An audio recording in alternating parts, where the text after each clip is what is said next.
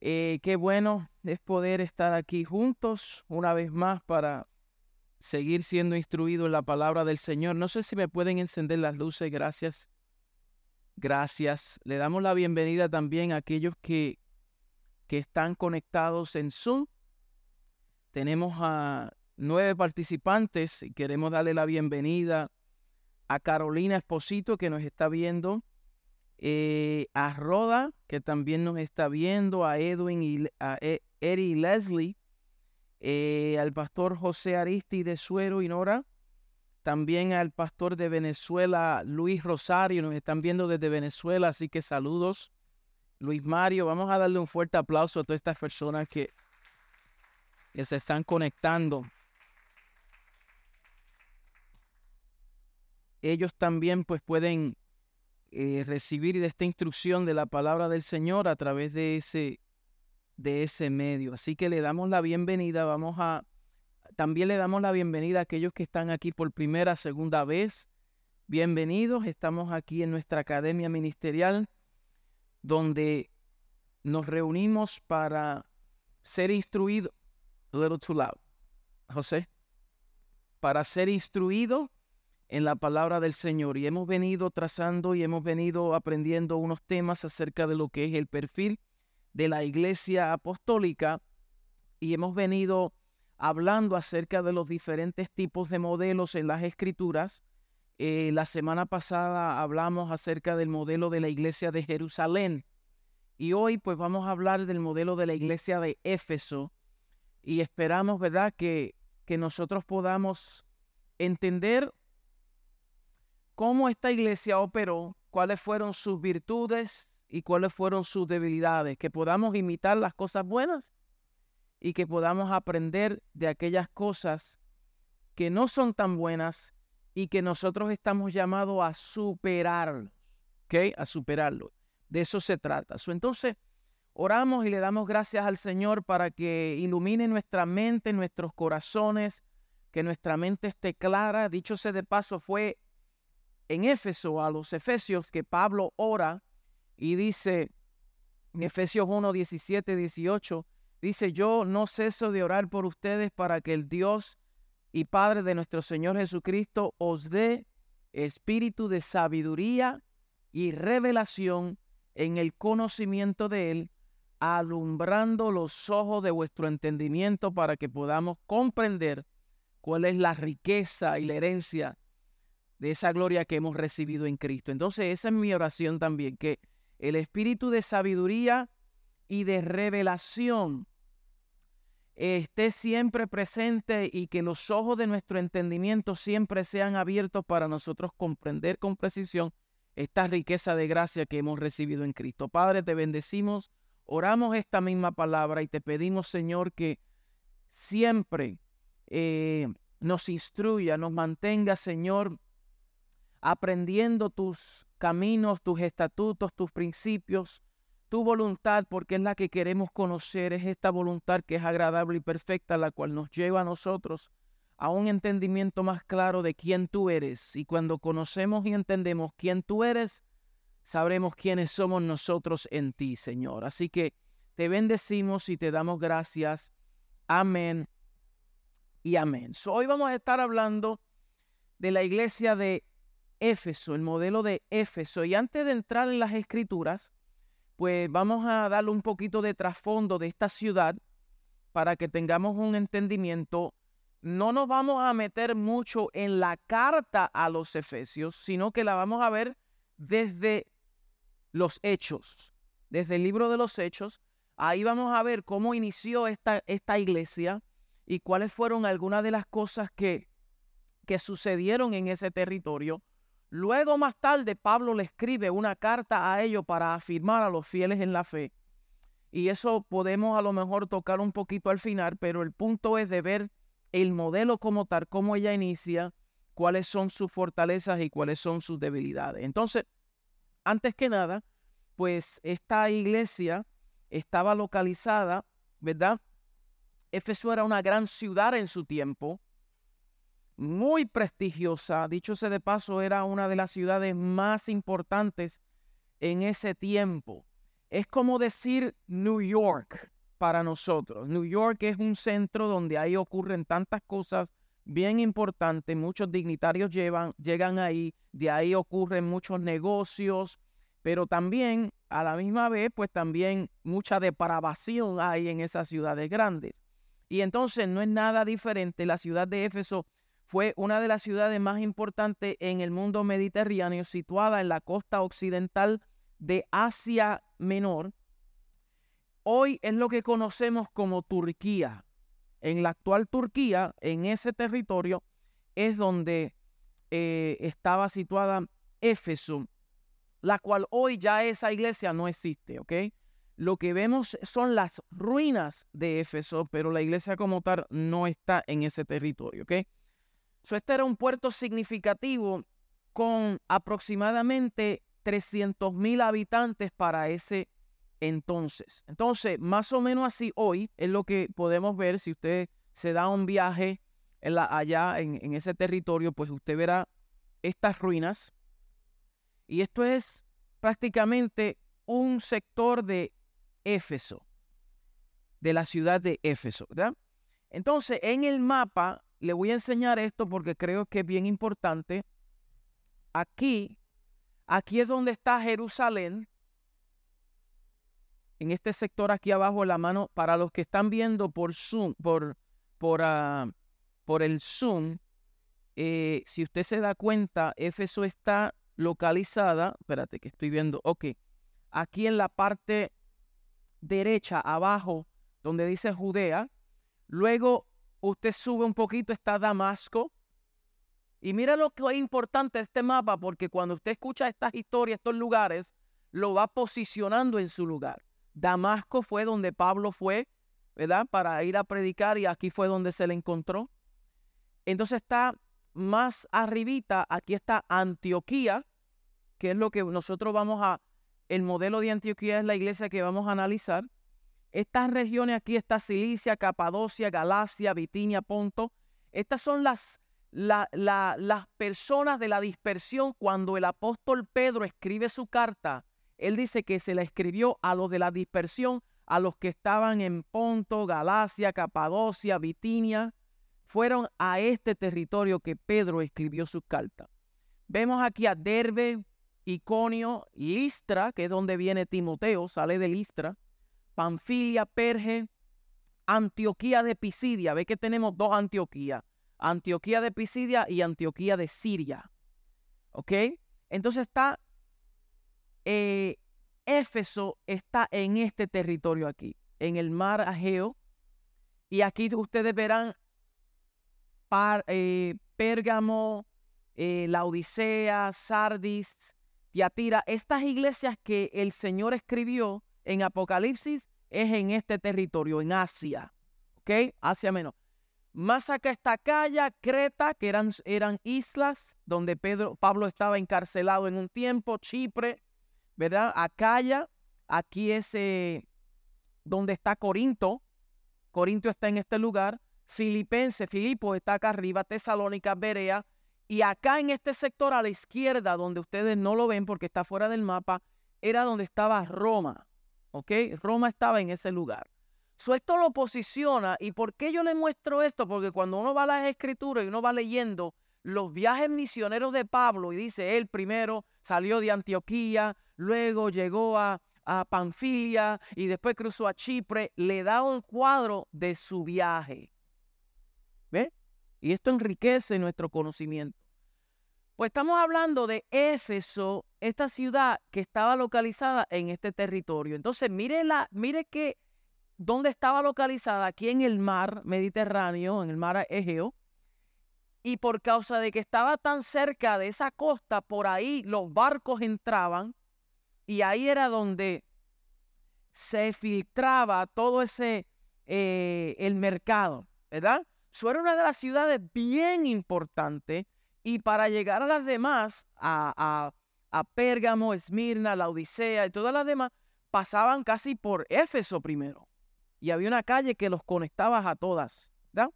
Entonces, eso es bien importante saberlo porque Éfeso fue la capital de una provincia romana en Asia y era el centro más importante del comercio y la ciudad estaba en un valle largo y fértil con carreteras principales que se conectaban. Y dicho sea de paso, como ustedes vieron aquí, pues ah, estas carreteras, mira, eran de mármol para ese tiempo. Eran carreteras de mármol, tenían muchas cosas actualizadas. No sé por qué está. Oh, ok. No, I went backwards. Yes. Eh, entonces, también ellos tenían un teatro, un teatro eh, un anfiteatro muy lujoso, de los más grandes del, mundo en ese tiempo.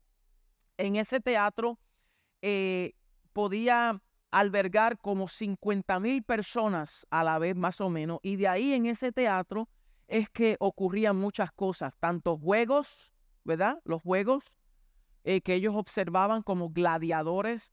Y también desde ahí eran donde los cristianos eran perseguidos y eran expuestos eran acusados, desde ahí les tiraban, ¿verdad? Cuando la palabra dice silla de escarnecedores, que no se siente, es algo similar a este, que la gente se sentaban y juzgaban a otro y lanzaban para herirlos, burlándose de ellos. Entonces, en este lugar también se legislaba, ocurrían tantas cosas bien importantes. También en Éfeso, pues nosotros podemos ver que era la ubicación del templo Artemis, de Artemis, que era la diosa Diana de los Efesios. Artemis es el nombre griego. Y es la diosa de la fertilidad. ¿Ok? Era supuestamente la protectora. Éfeso, yo les dije, era un sitio que también que tenía judíos, pero también tenía muchos griegos y muchas personas de diferentes tipos de costumbres, ideologías, Ahí estaba mezclada el panteísmo, estaba mezclada tantas diferentes filosofías griegas, eh, dioses paganos, donde les servían a los dioses de la luna, del sol, de los animales. Entonces, la más grande de todas era diosa Artemis. Era la diosa de la fertilidad. Y este templo, que ustedes pueden ver acá arriba una réplica, y acá las ruinas de ese templo, pues estaba construido eh, de 425 pies de largo, 220 pies de ancho y tenía 127 pilares. Y mire, ¿por qué digo esto? Por la construcción, el detalle que en ese tiempo construyeron para rendirle culto a esta diosa pagana. Entonces, alrededor de este templo habían mercaderes, habían artesanos que hacían artesanías rindiéndole culto a la diosa de los Efesios, que es lo que varias semanas atrás nosotros leímos en las escrituras. ¿Se acuerda de Demetrio el platero? Que cuando escuchó la palabra del Señor que llegó a ese territorio, muchos se convertían, se estaban convirtiendo al Evangelio, y cuando ellos se dieron cuenta que sus negocios estaban bajando, Demetrio inició una revuelta. ¿Por qué? Porque el negocio de ellos estaba sufriendo por causa de que estaban vendiendo estas artesanías para rendirle culto a esa diosa pagana, pero por causa de que el Evangelio llegó, Pablo estaba ministrando, la gente se convertía y Dios estaba haciendo grandes cosas en este territorio, hubo una gran oposición. Y eso pudiéramos verlo un poquito más adelante. eso Éfeso fue un sitio muy privilegiado para evangelizar en esta provincia debido a la accesibilidad.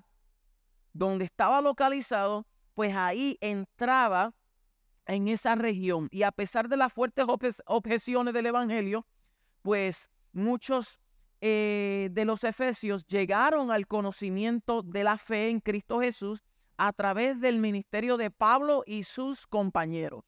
¿Ok? So, Pablo tuvo varias intervenciones en esta iglesia, en este territorio más bien dicho. ¿Verdad? Entonces, hoy vamos a ver algunos ejemplos eh, de esta iglesia, los, los que debemos de imitar y los que debemos evitar. Vamos a imitar algunas cosas y vamos a evitar otras cosas. Y por eso es bien importante. Entonces, veremos el comienzo del ministerio de la iglesia en Éfeso. ¿Cómo comenzó? ¿Ok? Y si nosotros vemos en el segundo viaje misionero del apóstol Pablo, eh, después de haber recorrido las regiones de Macedonia, de Derbe, Listra, Iconio, él llega a Corinto, y esto lo vemos en, en Hechos 18. Hechos 18 dice que después de estas cosas Pablo salió de Atenas y fue a Corinto. Esto es bien importante.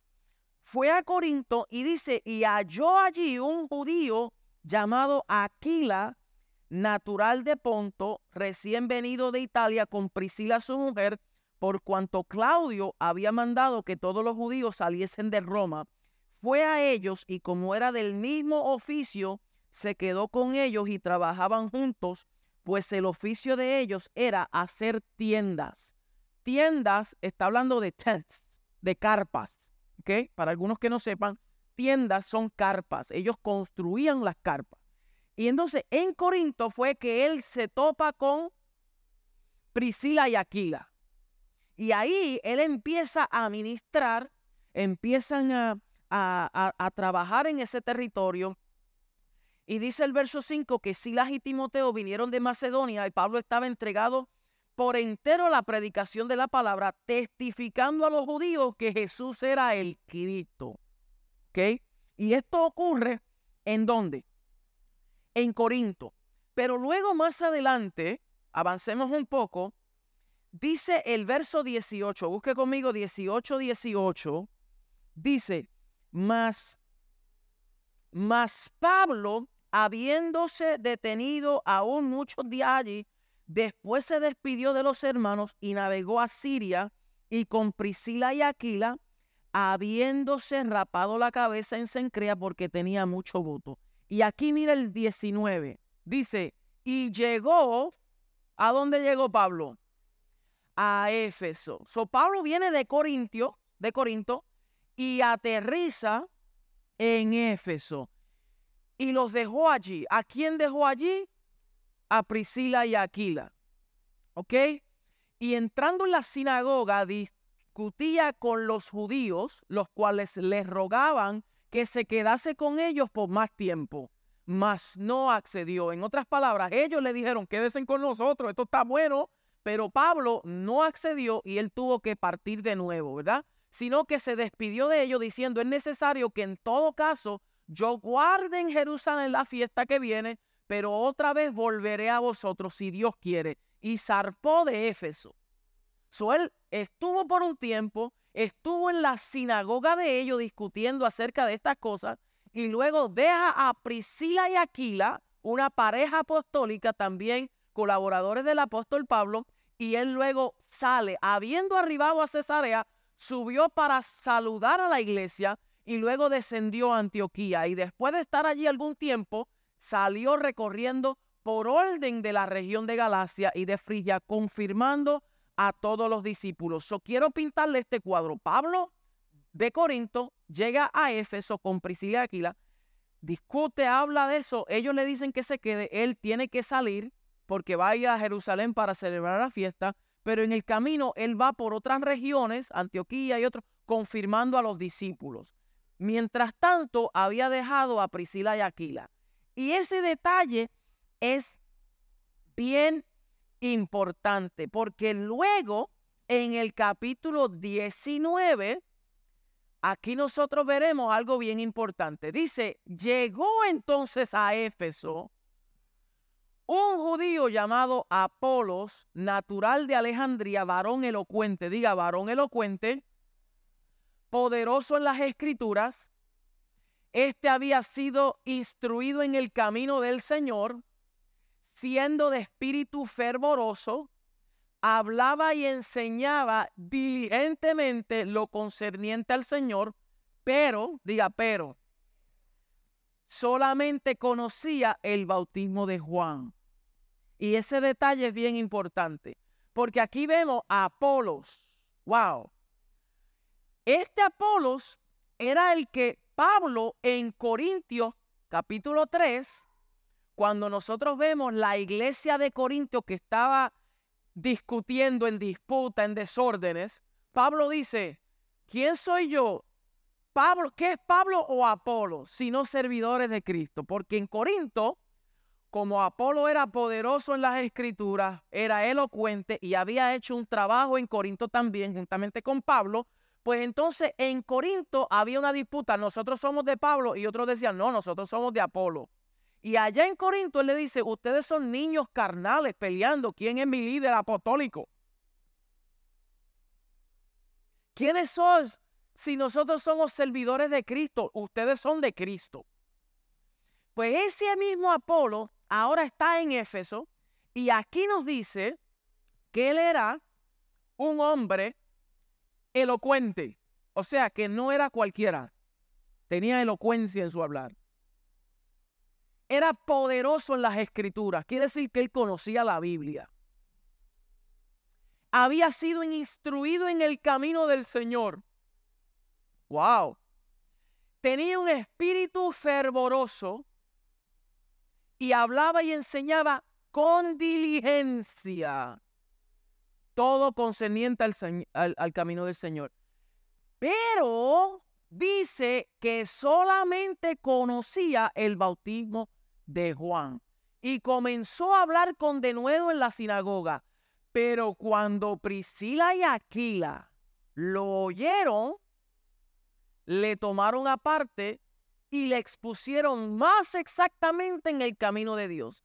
Y queriendo él pasar por la calle, los hermanos le animaron y escribieron a los discípulos que le recibiesen. Y llegó él allá. Fue de gran provecho a los que por la gracia habían creído, porque con gran vehemencia refutaba públicamente a los judíos, demostrando por las escrituras que Jesús era el Cristo. Entonces, mira este cuadro. Vemos Pablo viene de Corinto, deja a Priscila y Aquila en Éfeso, ahí llega Apolo, y era un hombre elocuente, poderoso en la escritura, con espíritu fervoroso, pero solamente tenía un conocimiento limitado. Él no entendía una verdad presente, tenía el conocimiento hasta el bautismo de Juan. Pero aquella pareja que el apóstol Pablo dejó, Priscila y Aquila, una pareja apostólica, una pareja conocedor más exacto en el camino del Señor, toman a Apolo aparte y le dicen, Apolo, sabemos que tú eres poderoso en las escrituras. Entendemos que tú eres elocuente. Entendemos que tú conoces la Biblia desde al frente hacia atrás.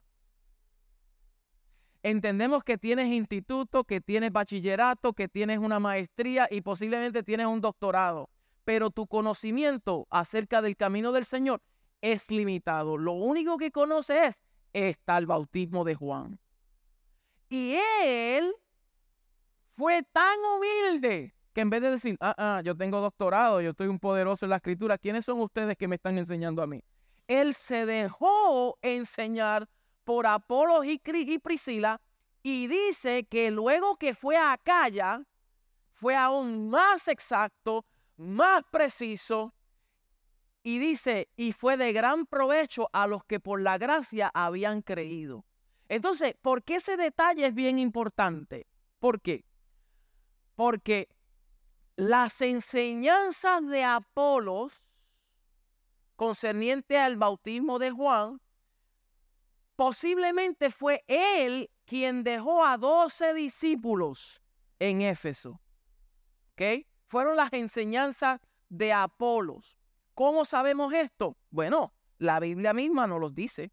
Vamos a ir a Hechos 19.1. Hechos 19.1. Dice, aconteció que entre tanto Apolo estaba en Corinto. Ahora, ¿dónde está Apolo? ¿Dónde está Apolo? Ahora Apolo está en Corinto. ¿Ok? Él va a Corinto. ¿Qué fue lo que dije? Que, que, que, que, los corintios estaban disputando. No, yo soy de Apolo, no, yo soy de Pablo, porque Apolo ahora llegó a Corinto. ¿Ok? Y estaba en ese territorio. Pues Apolo va a Corinto Pablo después de recorrer las regiones superiores, vino a dónde otra vez? A Éfeso. Y hallando a ciertos discípulos, les dijo, ¿recibiste el Espíritu Santo cuando creíste? Y ellos le dijeron, ni siquiera hemos oído si hay Espíritu Santo. Entonces les dijo, ¿en qué pues fuisteis bautizados? Ellos dijeron, en el bautismo de Juan, que es un bautismo de arrepentimiento. Dijo Pablo, Juan bautizó con bautismo de arrepentimiento, diciendo al pueblo que creyesen en aquel que qué, que vendría, o sea, tiempo futuro, en aquel que vendría después de él. Esto es en Jesús el Cristo. Cuando oyeron esto, fueron bautizados en el nombre del Señor Jesús. Y esto es bien clave. Y habiéndole impuesto las manos, Pablo, vino sobre ellos el Espíritu Santo y hablaban en lenguas y profetizaban y eran por todos unos doce hombres. Eso quiere decir, esto es bien interesante, porque quiere decir que estos doce discípulos estaban recibiendo la misma doctrina y enseñanza que conocía Apolo. Y Apolo tenía un conocimiento limitado acerca de la verdad de Cristo. Ellos en su mente estaban todavía hablando de Jesús el Mesías, pero en tiempo que vendría. Pablo fue quien la cree dice, hey, él llegó. ya Jesús está presente. Ya Él está entre nosotros. Entonces, fue el mismo Juan el Bautista que dijo, yo los bautizo en agua para arrepentimiento, pero uno vendrá después de mí que los bautizará con Espíritu Santo y fuego. Él está haciendo una separación de bautismo. Está hablando del bautismo en agua, que es un simbolismo, que ese bautismo es para arrepentimiento, pero hay un bautismo más poderoso, que es el bautismo del Espíritu Santo, que es el que imparte poder. ¿Ok? Es el que imparte poder. Entonces, cuando ellos escucharon esa revelación, ellos fueron bautizados en el nombre de Cristo. Porque una cosa es ser bautizado en agua y otra cosa es ser bautizadas en su nombre. Y nosotros, aunque pasamos por el agua como símbolo, pero más importante es el bautismo en su nombre. Tenemos que estar bautizados en su nombre, entendiendo que fuimos bautizados y sumergidos en Cristo. Hay personas que actúan, que hacen el rito y son bautizados en agua, pero no han sido bautizados en Cristo. Y por eso usted ve una vida infructífera, porque lo que pasaron fue por un rito nada más. Y el rito no trae transformación de vida. Es solamente un simbolismo de una realidad espiritual. Entonces, ellos cuando escucharon esto, wow, recibieron el Espíritu Santo, fueron bautizados y habiéndole puesto las manos, ¿verdad? Hablaban en lenguas y profetizaban. Y luego dice el verso 8, Pablo entró en la sinagoga con denuedo por espacio de tres meses discutiendo y persuadiendo acerca del reino de Dios. So, notemos aquí estos detalles, ¿verdad? Pablo llega a este territorio, se encuentra con estos doce, que viene siendo la iglesia inicial, la iglesia incipiente. Eran solamente unos doce hombres con un conocimiento limitado de la verdad de Cristo. ¿Verdad? Entonces, él entrando en las sinagogas habló por de nuevo por espacio de tres meses discutiendo y persuadiendo acerca del reino de Dios, pero endureciéndose algunos y no creyendo, maldiciendo el camino delante de la multitud, se apartó Pablo de ellos y separó a los discípulos. ¿Ok? Discutiendo cada día en la escuela de uno llamado tirano. Así continuó por espacio de dos años, de manera que todos los que habitaban en qué, ¿en dónde? En Asia, judíos y griegos, oyeron la palabra del Señor Jesús. Y hacía Dios milagros extraordinarios por mano de Pablo, de tal manera que aún se llevaban a los enfermos los paños y delantales de su cuerpo y las enfermedades se iban de ellos y los espíritus malignos salían. Entonces, mire las debilidades, vamos a ver las debilidades que experimentó ese grupo, esa iglesita, si pudiéramos decirle así, ese, esos discípulos, ¿verdad? Que iniciaron en la iglesia de Éfeso. Número uno, o A, ellos desconocían sobre la doctrina y la vida del Espíritu Santo. Conocían el bautismo de Juan, conocían algunas cosas, pero no conocían la doctrina, ni siquiera sabía quién era el Espíritu Santo. Ellos dicen, ni siquiera, le dijo, ¿conocen el Espíritu Santo? Y él dice, ni siquiera sabemos qué es eso. ¿Con qué se come eso? ¿Qué es eso? No sabe, no sabían que era Espíritu Santo. ¿Ok? Entonces, la ignorancia mata la fe. Mire qué cosa. La ignorancia mantiene a uno estancado. La ignorancia atrofia el crecimiento. Ellos posiblemente se reunían todos los días, wow, esto está bueno, pero por causa de que no conocían la vida del Espíritu estaban limitados. So, ellos carecían de poder y autoridad para enfrentar las potestades territoriales como era la diosa Diana. Por eso en ese territorio había una fuerza tan fuerte del ocultismo y había eh, eh, eh, diferentes religiones que se habían apoderado de ese territorio. Todo el mundo rendía culto a diosa Diana y estos discípulos estaban en una esquinita haciendo culto, remolineando, aplaudiendo, eh, entre ellos nada más, pero no tenían poder para enfrentar la oposición que estaba desatándose en ese tiempo. Entonces, no tenían la unción para multiplicarse tampoco. Por eso, ellos eran solamente 12 hombres. 12 hombres nada más, no había mujeres, porque todavía tenían mezclas y todavía la cultura religiosa del judaísmo había influenciado sus pensamientos, entonces no solamente nosotros los hombres nada más, las mujeres están fuera de nuestro grupo. ¿Ve? Entonces eran solo viviendo una fe incompleta en una ciudad de miles de personas. Vivimos nosotros también actualmente como Éfeso, sin influencia apostólica, por las estructuras que muchos de los hombres han puesto hoy es casi similar en muchos lugares. No siempre, porque obviamente también vemos mucho eh, fruto en muchos ministerios poderosos. Algunos ni siquiera se ven en la televisión. No confundamos y pensemos que solamente la, los que vemos en, en, en, ¿cómo se dice? En, en enlace y lo que vemos en la televisión y los ministerios super mega que son los más poderosos. No se confunda. Yo conozco de muchas iglesias poderosísimas que usted no las ven mucho ni por las redes ni tampoco las ven en las páginas de web y están haciendo más trabajo y son de mayor influencia que muchos de los nosotros acá en este, en este lado occidental. ¿Ve? Entonces no podemos confundirnos. Pero ellos, esas eran parte de sus debilidades. También experimentaron una fuerte división por causa de la dureza de algunos que no creyeron. Pablo entra en la sinagoga con ellos y ¿qué dice? ¿Qué dice?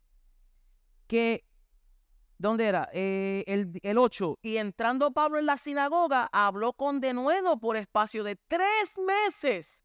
Usted sabe lo que es que nosotros estamos aquí par de semanas hablando y discutiendo estas cosas. Y Pablo estaba tres meses hablándole con elocuencia, con prueba, acerca del Cristo, del Mesías, del que vino, del cumplimiento, acerca de las cosas del reino de Dios. Dice, les habló acerca del reino de Dios en el verso 8. Pero, dice el verso 9, que endureciéndose algunos y no creyeron, maldiciendo el camino delante de la multitud. Wow.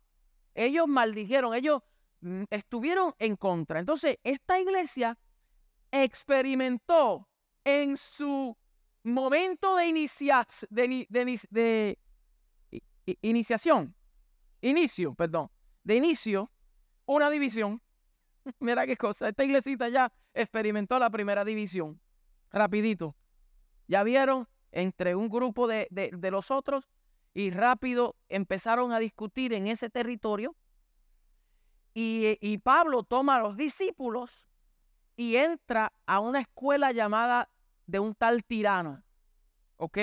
Que era, uno, era un hombre elocuente en ese tiempo, en ese territorio, eh, que enseñaba, posiblemente estaba enseñando también sus costumbres, sus dogmas, sus enseñanzas acerca de los dioses paganos, pero en esa escuela, que era un lugar público, era un espacio público que se cree que era a, a, 20 pies. O sea, él salió de la sinagoga, dio la vuelta y entró a la escuela del tal tirano. Y ahí estuvo por dos años en una escuela enseñando, capacitando, instruyendo a estos discípulos de tal forma que toda Asia, tanto judíos y griegos, escucharon la palabra del Señor. Mire el compromiso de estos discípulos. Dos años. Fielmente, consecutivamente, dándose a la enseñanza, a la instrucción, porque dije anterior que la ignorancia mata y la ignorancia atrofia. Muchas veces nosotros queremos hacer el ministerio, pero si no nos damos a la educación ni al entrenamiento, entonces ¿cómo vamos a saber qué hacer? Pero ellos se sujetaron a la doctrina apostólica fielmente y dice de tal manera que toda Asia conoció. Y eso era sin internet, sin Facebook, sin Instagram, sin radio y sin televisión. ¿Cómo es que toda Asia se enteró de todo eso si no tenían medios de comunicación? Y era por causa de la influencia de estos discípulos, el impacto. Ellos lo que, lo que sabían y lo que aprendieron lo dieron a conocer.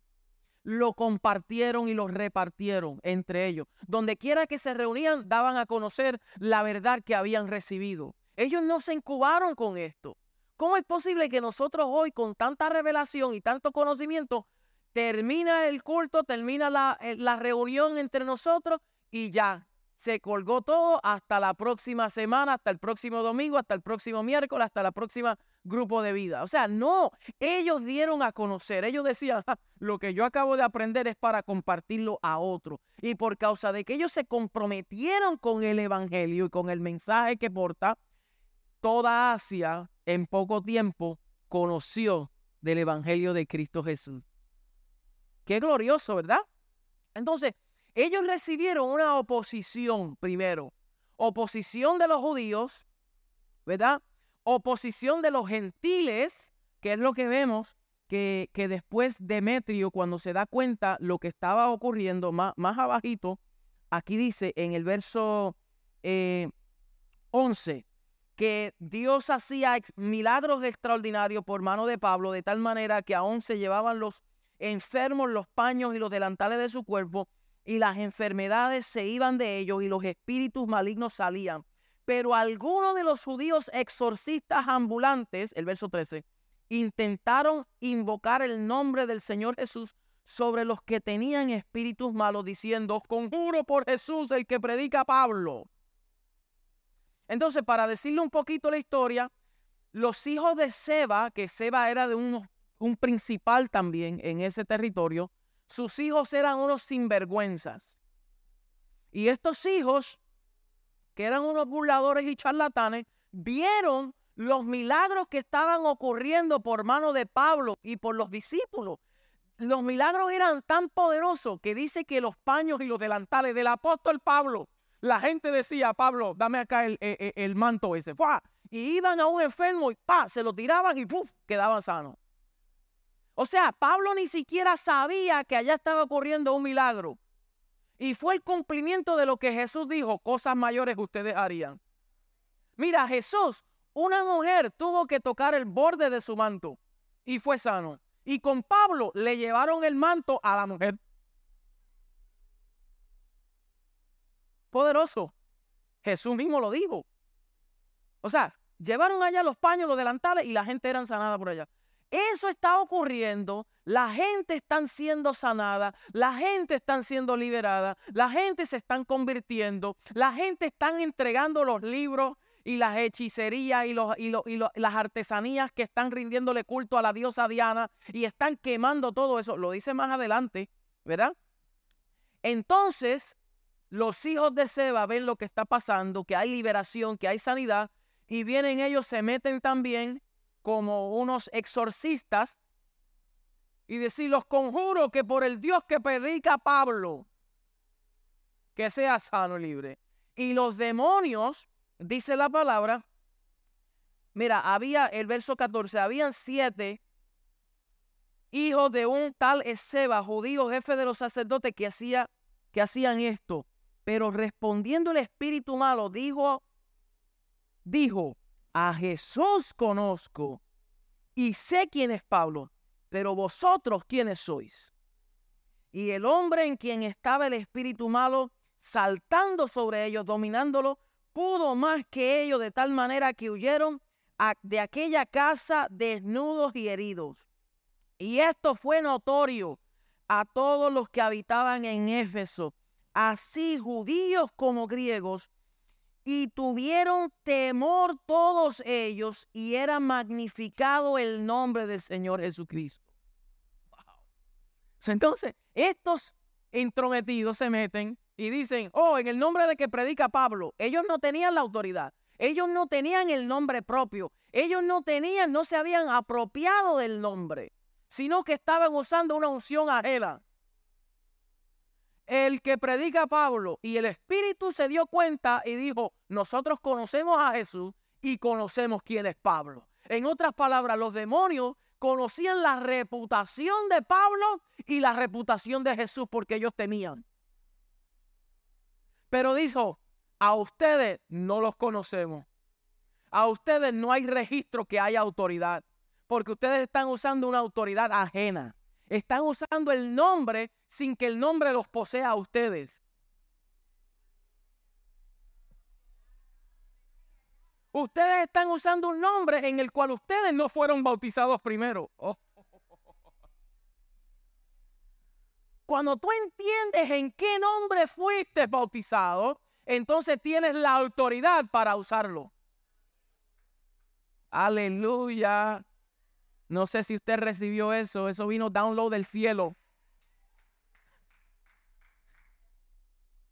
O sea, entienda eso. Entonces, por causa de esto, ellos salieron heridos, salieron abusados, salieron... Y esa palabra herido en el original es traumatizado. Ellos salieron traumatizados por lo que ocurrió. Entonces, ese espectáculo y ese hecho produjo un temor rebelente en toda esa región. Quiere decir que hay cosas que ocurren en nuestros medios que no podemos subestimarlo. Hay cosas que a veces pasan en nuestros medios de tal forma que lo que hace es producir un temor reverente en aquellos que están desubicados. ¿Ok? hay cosas que ocurren, tales como esta. Entonces, ellos tenían oposición de los judíos, tenían oposición de los gentiles y tenían oposición espiritual y demoníaca. Esa era parte de la experiencia. Pero dice, ¿verdad? Que una iglesia que no tiene un fundamento apostólico y profético carece de poder y autoridad para enfrentar las huestes, huestes del mal y no tiene fuerza para crecer sanamente. ¿Por qué esto es importante? Porque nosotros tenemos que aprender de esto. Tenemos que adoptar lo bueno. Tenemos que asegurarnos que tengamos una unción, un fundamento apostólico y profético. Sano, saludable, fuerte, con la autoridad del Espíritu. Que seamos sumergidos en el Espíritu. Que tengamos una devoción, una pasión incesante por conocer más a Cristo. Porque cuando somos más como Él, los demonios nos ven a nosotros y no es a nosotros quien ve, es a Cristo a través de nosotros. Pero a veces no hay influencia y no hay autoridad y no hay poder porque los demonios no ven a Cristo en nosotros. Quienes están viendo es las actitudes y las changuerías y las niñerías nuestras. Y perdone que lo diga, no es a ustedes. No es a ustedes que lo digo. O sea, no es por ustedes, a ustedes. Pero no es por ustedes. Pero a veces eso pasa. No tenemos autoridad, no nos atrevemos, no decimos esto está bueno ya, aquí se acabó, fuera en el nombre de Jesús.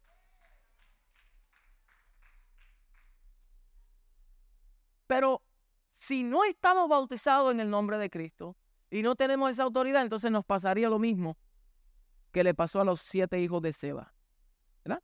Entonces, so mire lo que está pasando con la administración de Pablo. La iglesia toma una influencia, una dimensión apostólica que trae un cambio, una renovación, fundamento, dirección, seguridad, que los llevó a crecer y a vencer la oposición de ese tiempo, de tal punto que Diosa, la diosa Diana de los Efesios, se destronó. Eso provocó allí un disturbio terrible. Eso fue un, un imagínense, una ciudad y estaban peleando todo y ellos tuvieron que aquí porque esto está fuerte. Lo que dejaron. Pero ese disturbio lo que provocó fue división entre ellos mismos. Todo reino dividido no prevalece. ¿Mm? Entonces, eso provocó, produjo en la iglesia un incremento, porque se estaban sanando personas, estaban siendo libres, estaban viniendo. Entonces inició con 12 hombres que carecían del poder y la influencia del Espíritu y llega la unción apostólica y profética y entonces provocó algo en ese territorio que luego vemos multitudes. De tal punto que dice el verso 20, ¿qué dice el verso 20? Así crecía y prevalecía poderosamente la palabra del Señor. Mire qué, qué era lo que prevalecía y qué era lo que crecía. No era el nombre de Pablo. Ese es el otro error donde podemos caer. Dios nos puede usar a nosotros y ahora crece más el nombre nuestro que la palabra. Wow, mira, el gran el gran hombre de Dios que Dios usa, chacho, ese hombre es poderoso. Tiene que ir, tiene que verlo, tiene que... Este, cuando ese esté aquí, de verdad que las cosas van a pasar. Cuidado. Porque aquí la palabra dice que lo que crecía y prevalecía era la palabra del Señor. Porque la palabra era lo que producía cambios eternos. Era lo que provocaba reforma era lo que producía renovación y fundamento. Era la palabra del Señor. Aleluya. Yo me emociono. Yo no sé si ustedes se emocionan conmigo, pero yo me emociono. So, si existe un gobierno correcto, habrá una autoridad correcta. Y cuando ésta se ejerce correctamente, produce justicia y produce orden produce incremento, hay un fluir de gracia, porque tiene que entrarse todo a un orden. Cuando las cosas están en desorden, entonces todo se desubica y Dios no puede bendecir ese lugar, porque cuando Dios bendice, la bendición de Dios tiene capacidad de multiplicar. Esto lo vemos desde Génesis. Y los bendijo Dios y les dijo, multiplíquese. Porque la bendición de Dios produce multiplicación. Dios no puede bendecir desorden porque si no el desorden se multiplica. So, las cosas tienen que entrar en un orden para que entonces la bendición del Señor repose y tome dominio y entonces ahora se multiplique el orden. Y esto se aplica a todas las áreas de nuestra vida. Nosotros podemos decir, yo soy bendecido con toda bendición espiritual, pero si tus finanzas están en desorden, solamente tienes un conocimiento intelectual, pero no un conocimiento vivencial, aunque lo diga. Yo estoy bendecido, lo dice en Efesios 1.3, soy bendecido con toda bendición, muéstralo. Tiene que haber evidencia de que verdaderamente la bendición del Señor reposa sobre ti. Y la bendición del Señor se manifiesta cuando hay orden. Aleluya. So, eso que pasó en Éfeso pasará también en cualquier lugar, congregación, cuando se conozca esta verdad. Y cuando nosotros admitamos libremente la impartición que el Espíritu produce en nosotros. Ahora vamos a ver las virtudes, ¿verdad? Las virtudes que experimentó la iglesia de Éfeso. Ellos experimentaron milagros extraordinarios que Dios hizo a través de Pablo, de modo, como acabé de decir, que los paños, los pañuelos, los delantales eh, tocados por él sanaron enfermedades y echaron fuera demonios. Eso está extraordinario. Mire, nosotros deberíamos de orar eso. Porque yo creo que a veces uno llega en una temporada donde se olvida que el Señor es capaz de hacer cualquier cosa. Y esto lo hizo post-cruz. ¿Ok? Post-cruz. Milagros extraordinarios ocurrieron. Entonces, después, eso lo vemos ahí, ¿verdad? Ya en el texto que leímos. Ve, muchos nuevos creyentes que habían practicado artes mágicas trajeron sus libros y los quemaron delante de todos. Esto lo podemos ver en el verso 19. 19, 19. Hechos 19, 19 dice, asimismo, muchos de los que habían practicado la magia trajeron los libros y los quemaron delante de todos y hecha la cuenta de su precio, hallaron que era 50 mil piezas de plata ese era equivalente lo que costaba todos esos libros y todo ese material que fue quemado. O sea, a ellos no le importaron el dinero en ese tiempo. A los artesanos y a Demetrio y toda esa gente sí.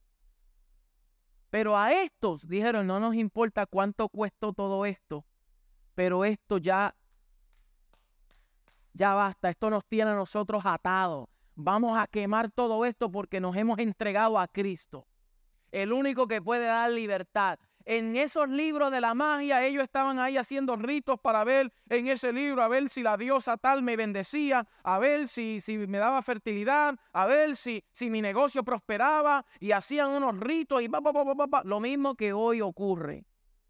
Porque eso se está metiendo hasta en Hollywood. ¿Ok? Eso se mete hasta en Hollywood. Lo mismo, esta gente recibieron la palabra y eso Éfeso lo experimentó. Ellos vieron esa experiencia. ¡Wow! Lo que pasó en nuestro territorio, que tú estás... Y estamos hablando de miles de personas. Hicieron esto y Éfeso pudo experimentar eso, ¿verdad? Eh, entonces, también vemos que Timoteo fue dejado como pastor, como líder en esta iglesia para cuidar de esta congregación y corregir lo deficiente y a los que enseñan diferentes doctrinas. ¿Cómo sabemos esto? En primera de Timoteo 1 al 7, Pablo, mira lo que dice a Timoteo. Pablo, apóstol de Jesucristo por mandato de Dios, nuestro Salvador, y del Señor Jesucristo, nuestra esperanza a Timoteo, le está escribiendo esta carta a Timoteo, verdadero hijo en la fe. Gracia, misericordia y paz de Dios nuestro Padre y de Cristo Jesús nuestro Señor. Como te rogué que te quedas en donde?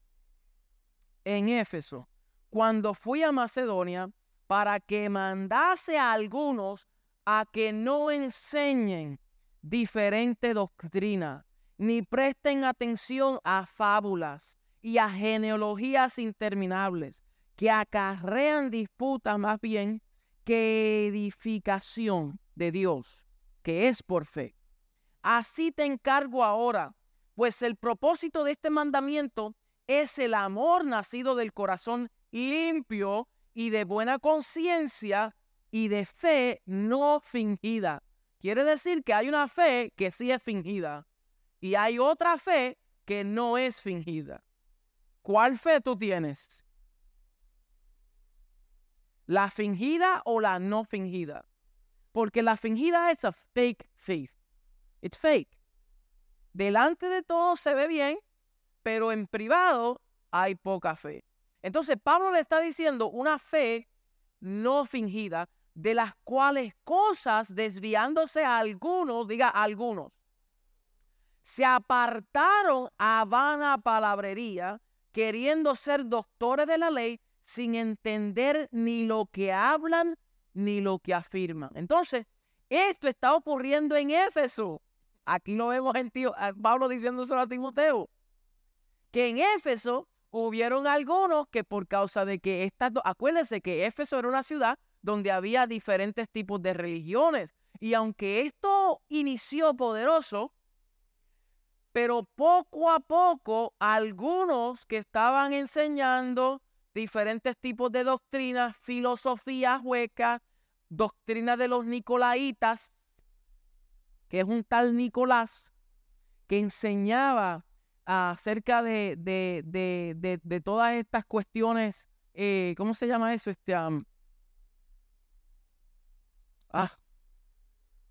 sí, ¿cómo se llama eso? ¿El sistema solar? ¿Ah? Astrology, astrología y todos esos tipos de doctrinas y genealogías interminables, en otras palabras, de quién tú vienes, de dónde tú vienes, y empiezan a discutir.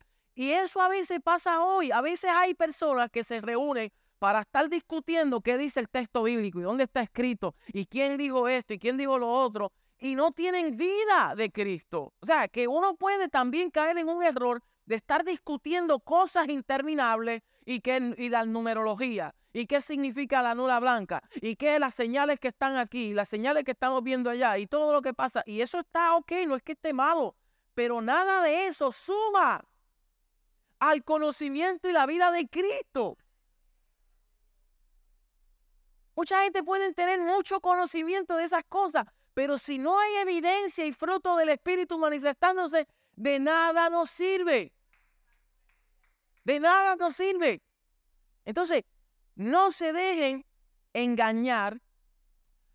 Al igual que Pablo le está diciendo a Timoteo, te dejé en Éfeso para que tú corrigiese esas cosas. Entonces, mire qué virtud que Éfeso pudo tener a un joven pastor que caminó con Pablo, que dicho sea de paso, Timoteo, yo no sé si usted sabe esto, Timoteo caminó mucho con Pablo, inclusive muchas de las cartas que le escribe a las demás congregaciones, Timoteo estaba presente, usted sabe eso, o por lo menos Timoteo tenía parte, influencia. Por ejemplo, vaya conmigo a... Eh, segunda de Corinto. Segunda de Corintios. Mire, capítulo 1, verso 1. Pablo, apóstol de Jesucristo por la voluntad de Dios, y el hermano Timoteo. A la iglesia de Dios que está en Corinto, con todos los santos que están en Acaya. So, aquí Pablo, ¿con quién escribe? Con Timoteo, o sea, con la autoridad de Timoteo. ¿Verdad? También Colosenses.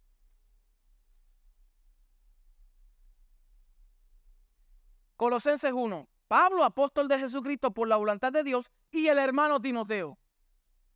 Ah, ustedes no habían visto eso. No, yo tampoco. Tesalonicenses 1. Pablo, Silvano y Timoteo. A la iglesia de los tesalonicenses. Wow. Aquí vemos muchas cosas. Segunda de Tesalonicenses. Pablo, Silvano y Timoteo a los tesalonicenses. So una influencia de Timoteo. O sea, que Pablo tenía a este joven protege, un joven pastor, instruido que Timoteo luego viene a ser un apóstol también. Timoteo también tenía un llamado apostólico y Pablo cuando le escribe las cartas a Timoteo al final, Timoteo, cuando Pablo le escribe a Timoteo ya estaba al final de su ministerio Pablo. Ya estaba él punto de rendirlo todo. Y por eso le escribe, he peleado la carrera, he guardado la fe, por lo cual me espera, no tenga temor, continúa, sigue adelante. Y las palabras de Pablo a Timoteo eran unas palabras de afirmación porque él había sido instruido. Ya Timoteo había recibido instrucción, había visto por modelaje la vida de Pablo. Y Pablo, cuando fue allá, dice, cuando, cuando fue, dice, le, le rogó, cuando fue a Macedonia, dice que le rogó a que se quedase en Éfeso. Quiere decir que Pablo vio una madurez en Timoteo, listo y preparado para poder corregir y dirigir el territorio. Porque en estas iglesias estamos hablando de un territorio, no era, o sea, es como decir, en Worcester tenemos como 200 iglesias o. Y cuidado si más, es hispana. Pero en esos tiempos la iglesia era de Éfeso. Es decir, la iglesia de Worcester. Mira qué cosa. La iglesia de Filipos es un territorio. En Tesalónica era un territorio. Y esos líderes y ancianos estaban atendiendo a los discípulos en ese territorio. Mira qué cosa, qué interesante, ¿verdad? Entonces Pablo le está diciendo a este joven que cuidase, que custodiase, que corrigiese lo deficiente y aquellas doctrinas que se estaban infiltrando en, ese, en esa iglesia. Que algunos tenían una fe fingida y algunos se desviaron, algunos, dice, y algunos desviándose se apartaron por las vanas palabrerías, queriendo ser doctores de la ley. Ni siquiera sabían lo que hablaba. Entonces, años más tarde, Éfeso fue un sitio de importante reunión, de, de, una importante reunión de la iglesia conocida como el Concilio de Éfeso, y fue el escenario donde ocurrieron muchos eventos en el Nuevo Testamento, o sea, en ese territorio, en Éfeso. También Jesús, cuando le escribe a las siete iglesias en Asia, en Apocalipsis, le dirige a esta iglesia una de sus cartas, Jesús. Y eso lo podemos ver en dónde? En Apocalipsis, vamos a Apocalipsis capítulo 2.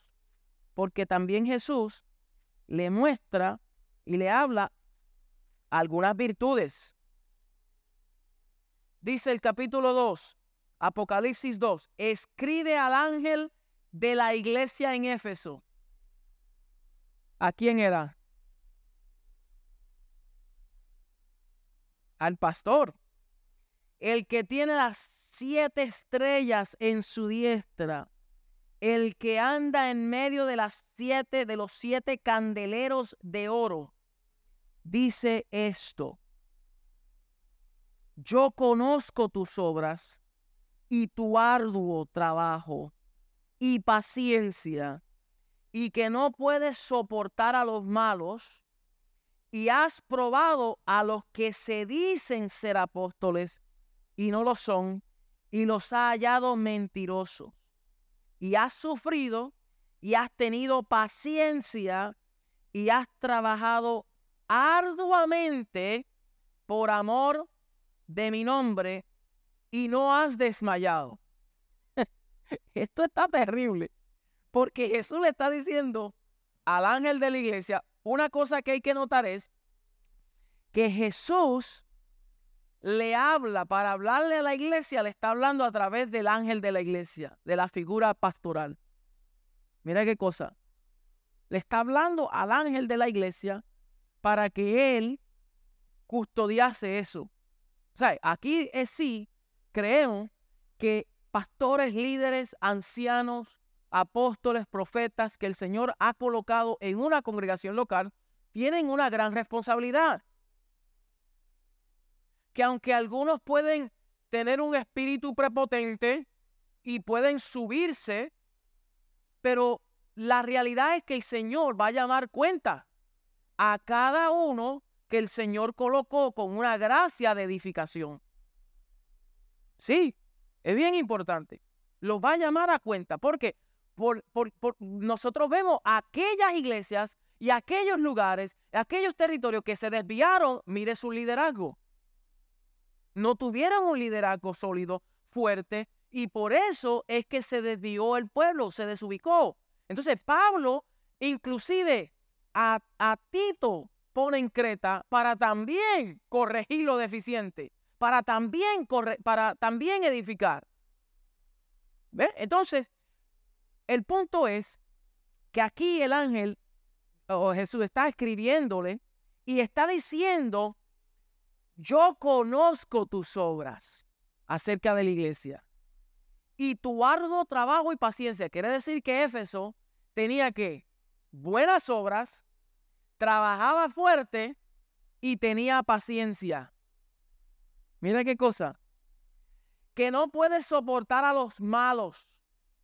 No soportaba a los malos, esta iglesia. Probaban a los que decían ser apóstoles y no lo eran. E, ellos tenían discernimiento porque en ese territorio llegaban de todas partes y habían algunos que se pasaban como apóstoles y esta iglesia tenía un discernimiento tan agudo que decía, nosotros conocemos las obras de apóstoles, sabemos la marca de un apóstol y conocemos cuál es. Este no es apóstol, este sí tiene una gracia apostólica, este no tiene la gracia apostólica. Hoy en día la gente no tiene discernimiento, no conocen quiénes son apóstoles y quiénes no lo son. Quiénes son pseudo apóstoles o se llaman a sí mismos. ¿Cómo sabemos? Por el fruto de su vida. Tiene que haber un fruto. ¿Quiénes son pastores y quiénes no lo son? ¿Quiénes son evangelistas? ¿Quiénes no lo son? ¿Quiénes son maestros de reino y quiénes son falsos maestros? Tenemos que tener un discernimiento agudo de conocer lo que es de lo que no es. ¿Cómo tú conoces lo que es de lo que no es. A ver, alguien. ¿Cómo? ¿Se acuerda? Algunos conocen este ejemplo. Janivel y Joniel saben esto. Conociendo el verdadero. ¿Se acuerda? El que conoce el dólar, un billete de 100. Hay unos que dicen, mm, este no es de verdad. ¿Y cómo ellos saben? ¿Cómo tú sabes que este es fake y este de verdad si parecen iguales? Y él dice, ellos dicen, porque nosotros estudiamos tanto el verdadero que todo lo que no se parezca a esto es falso. Entonces, tú conoces lo verdadero de lo falso cuando tú estudias lo verdadero. Y todo lo que no se asemeja a lo verdadero será falso. Y esta iglesia tenía ese discernimiento. Wow. Y dice, y has sufrido y has tenido paciencia y has trabajado arduamente por amor de mi nombre y no has desmayado. Eso me está diciendo mucho, porque me está hablando mucha virtud. Esto, esta, este, este está poderoso. Ser parte de una iglesia así está poderoso. Pero vemos el desvío de eso. Vemos el desvío. Los creyentes de Efesios habían olvidado muchas de las grandes experiencias que tuvieron con Dios cuando vinieron por primera vez a Cristo. A pesar de que Jesús los elogió las buenas obras, también trajo corrección a ellos. Wow. Mire, Efesios, la iglesia de Éfeso, fue fundamentada en amor. ¿Cómo sabemos eso? Vamos a buscar en Efesios 1.5. Eso no está, no creo que lo puse en la pantalla.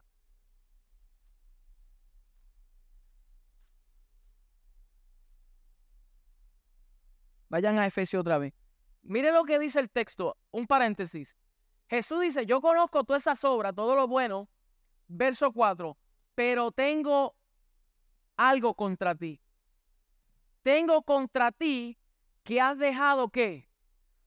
Tu primer amor. Tu primer amor lo dejaste. Y cuando vamos a Éfeso, a la carta a los Efesios, mírate el alto nivel de un lenguaje y de una edificación fundamentada en el amor. Efesios 1.5, Pablo está diciendo El del, del verso 3, bendito el Padre, Dios y Padre nuestro Señor Jesucristo, que nos bendijo con toda bendición espiritual en los lugares celestiales en Cristo, según nos escogió en Él desde antes de la fundación del mundo, para que fuésemos santos y sin mancha delante de Él, en amor. ¿Qué dice ahí? En amor, habiéndonos predestinado para ser adoptados hijos suyos. So en amor. Luego, en el verso 15, busque el verso 15, dice, por esta causa también yo, habiendo oído de vuestra fe en el Señor Jesús y de vuestro amor para con todos los santos. Sabemos que Éfeso tenía amor, fe para el Señor y tenía amor para con los santos. Tenían amor los unos entre los otros. Después nosotros vemos en el capítulo 3, verso 14 en adelante, por esta causa doblo mis rodillas ante el Padre de nuestro Señor Jesucristo, de quien toma nombre toda familia en los cielos y en la tierra, para que os dé conforme a la riqueza de su gloria el ser fortalecidos con poder en el hombre interior por su espíritu, para que habite Cristo por la fe. ¿En dónde? En vuestros corazones, a fin de que arraigados y cimentados en dónde? En amor. Seáis plenamente capaces para comprender con todos los santos cuál es la anchura, la longitud, la profundidad y la altura y de conocer el amor de Cristo. ¿Que excede qué? Todo conocimiento para que seáis llenos de toda la plenitud de Dios el capítulo 4, verso 2. Con humildad y mansedumbre, soportesen con paciencia los unos a los otros. ¿En dónde? En amor. El verso 15 del mismo capítulo 4. Sino que siguiendo la verdad en amor, crezcamos en todo en aquel que es la cabeza, esto es Cristo Y el verso 16, de quien todo el cuerpo bien concertado y unido entre sí por todas las coyunturas que se ayudan mutuamente, según la actividad propia de cada miembro, recibe su crecimiento para ir edificándose en qué? En amor. Después el capítulo 5, verso 25, maridos, amad a vuestras esposas así como Cristo amó a la iglesia. Wow. Y entonces culmina en el capítulo 6, verso 24. Mira cómo termina la carta. La gracia sea con todos los que aman a nuestro Señor Jesucristo con amor inalterable. So, esta carta está saturada de doctrina fundamentada en dónde? En un amor para con Dios, para con el prójimo y familiar, conyugal. Y ahora en Apocalipsis, Jesús dice, yo conozco sus obras. Ustedes son, trabajan duro, son fieles tienen arduo trabajo, tienen paciencia, pueden discernir quiénes son apóstoles y quiénes son y los hayan mentirosos, han sufrido, trabajan arduamente por amor de mi nombre. ¿Cómo? Trabajan arduamente por amor de mi nombre, pero han perdido el primer amor. ¿Cómo es eso? ¿No entendí? ¿O usted entendió? O sea, nosotros también somos llamados a recordar las grandes cosas que Dios ha hecho por nosotros y en nosotros. Y debemos de posicionarla mentalmente a nuestro alrededor para que podamos revisarla fácilmente a menudo. Porque así como la iglesia de Éfeso se olvidó y trabajaban y hacían y trabajaban fuertemente y todo era ministry, ministry, ministry, ministry, ministry. Podían discernir quién eran apóstoles y quién no son. Tenían paciencia, pero había perdido un elemento importante y fundamental que es el primer amor. A pesar de que Jesús los elogió, también, ¿qué hizo?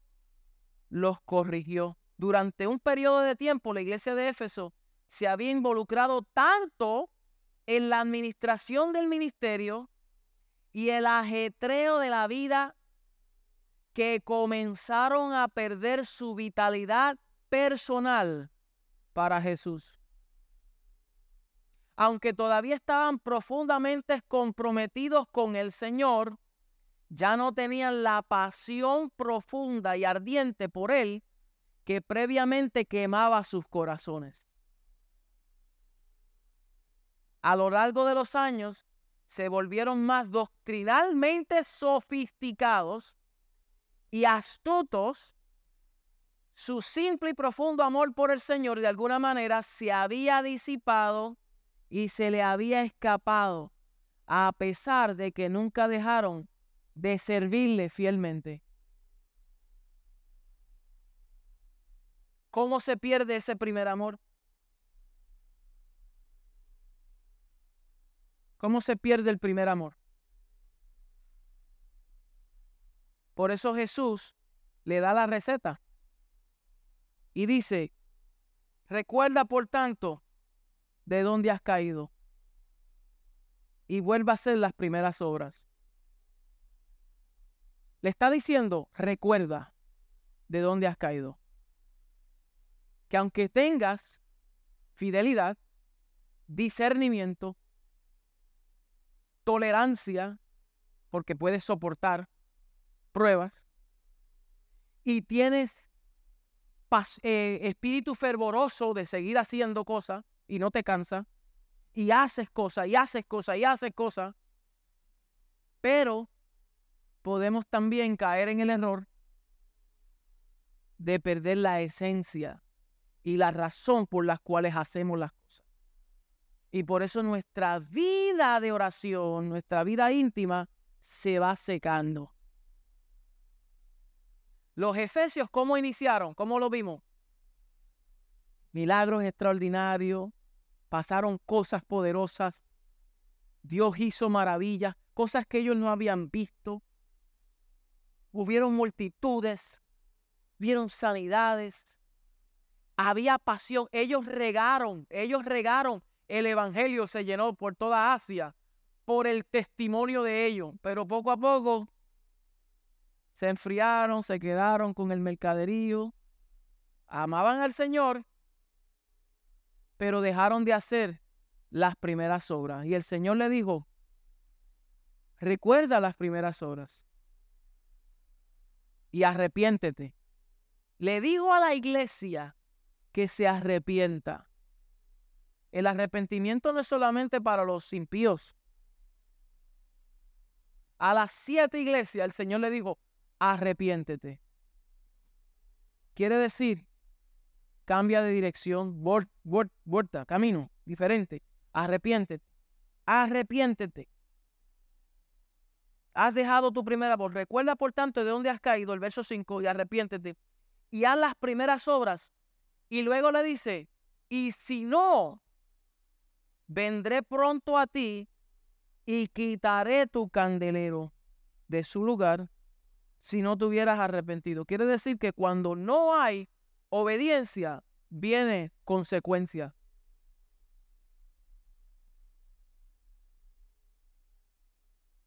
Tampoco podemos ser prepotentes y decir, estamos en la gracia. Ay, Dios sabe. Él me perdona siempre. Dios, Dios, Dios sabe. A las siete iglesias no le fue así. El Señor le dijo, arrepiéntete. Si no, voy a quitar el candelero Candelero ilumina, brilla. Es lo que resplandece. Te quitaré la iluminación. Wow. Esto está fuerte. Pero tienes esto que aborreces, las obras de los nicolaitas, las cuales yo también aborrezco.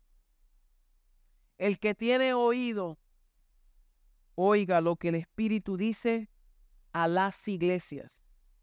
Al que venciere, le daré de comer del árbol de la vida, el cual está en medio del paraíso de Dios.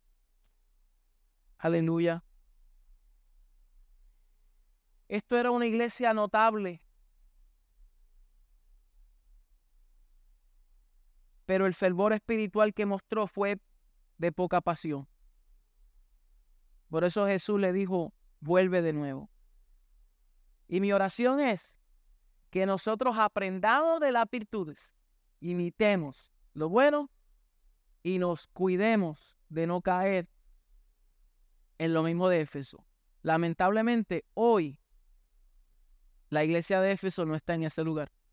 Lo que vemos son ruinas y ahora es un lugar turístico. ¿Por qué? Porque ellos perdieron el primer amor. Cuando se pierde ese primer amor y viene la apatía y hacemos las cosas por hacerla, ya no la hacemos con pasión, ya no la hacemos con dedicación. Ahora viene el trabajo, nos gobierna, ahora viene la vida, nos gobierna, ahora vienen los hijos, ahora viene la situación, los negocios, ahora viene todo, todo, todo, todas las cosas vienen. Entonces llegamos como, por robot. Ah, porque estamos poco a poco, vamos perdiendo la pasión.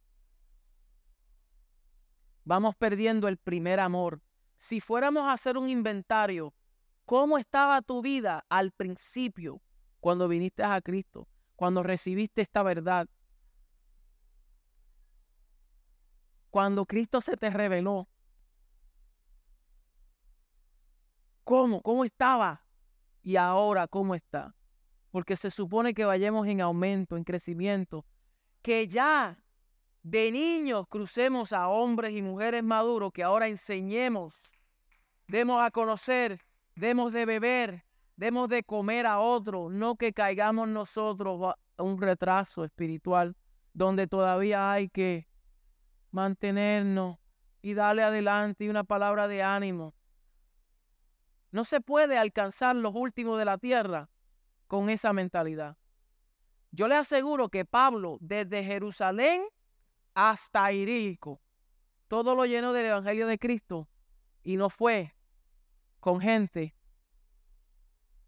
apático. Era gente que recibió la palabra con gozo, iluminación del Espíritu y dijeron, ¿Qué vamos a hacer? ¿Dónde vamos a ir? ¿Qué quiere que hagamos? Y esa es mi oración de lo que va a ocurrir en este lugar. Con todos nosotros el Señor nos va a mover, nos va a enviar para que nosotros prediquemos esta verdad a todos aquellos que se nos encuentren en el camino o a donde el Señor nos envíe. Mi oración es, Señor, envíanos a otros lugares ya el Señor dijo, vayan, y Ya la orden fue dicha. Ahora está de nosotros de tener la voluntad de hacerlo. Póngase de pie, mis amados.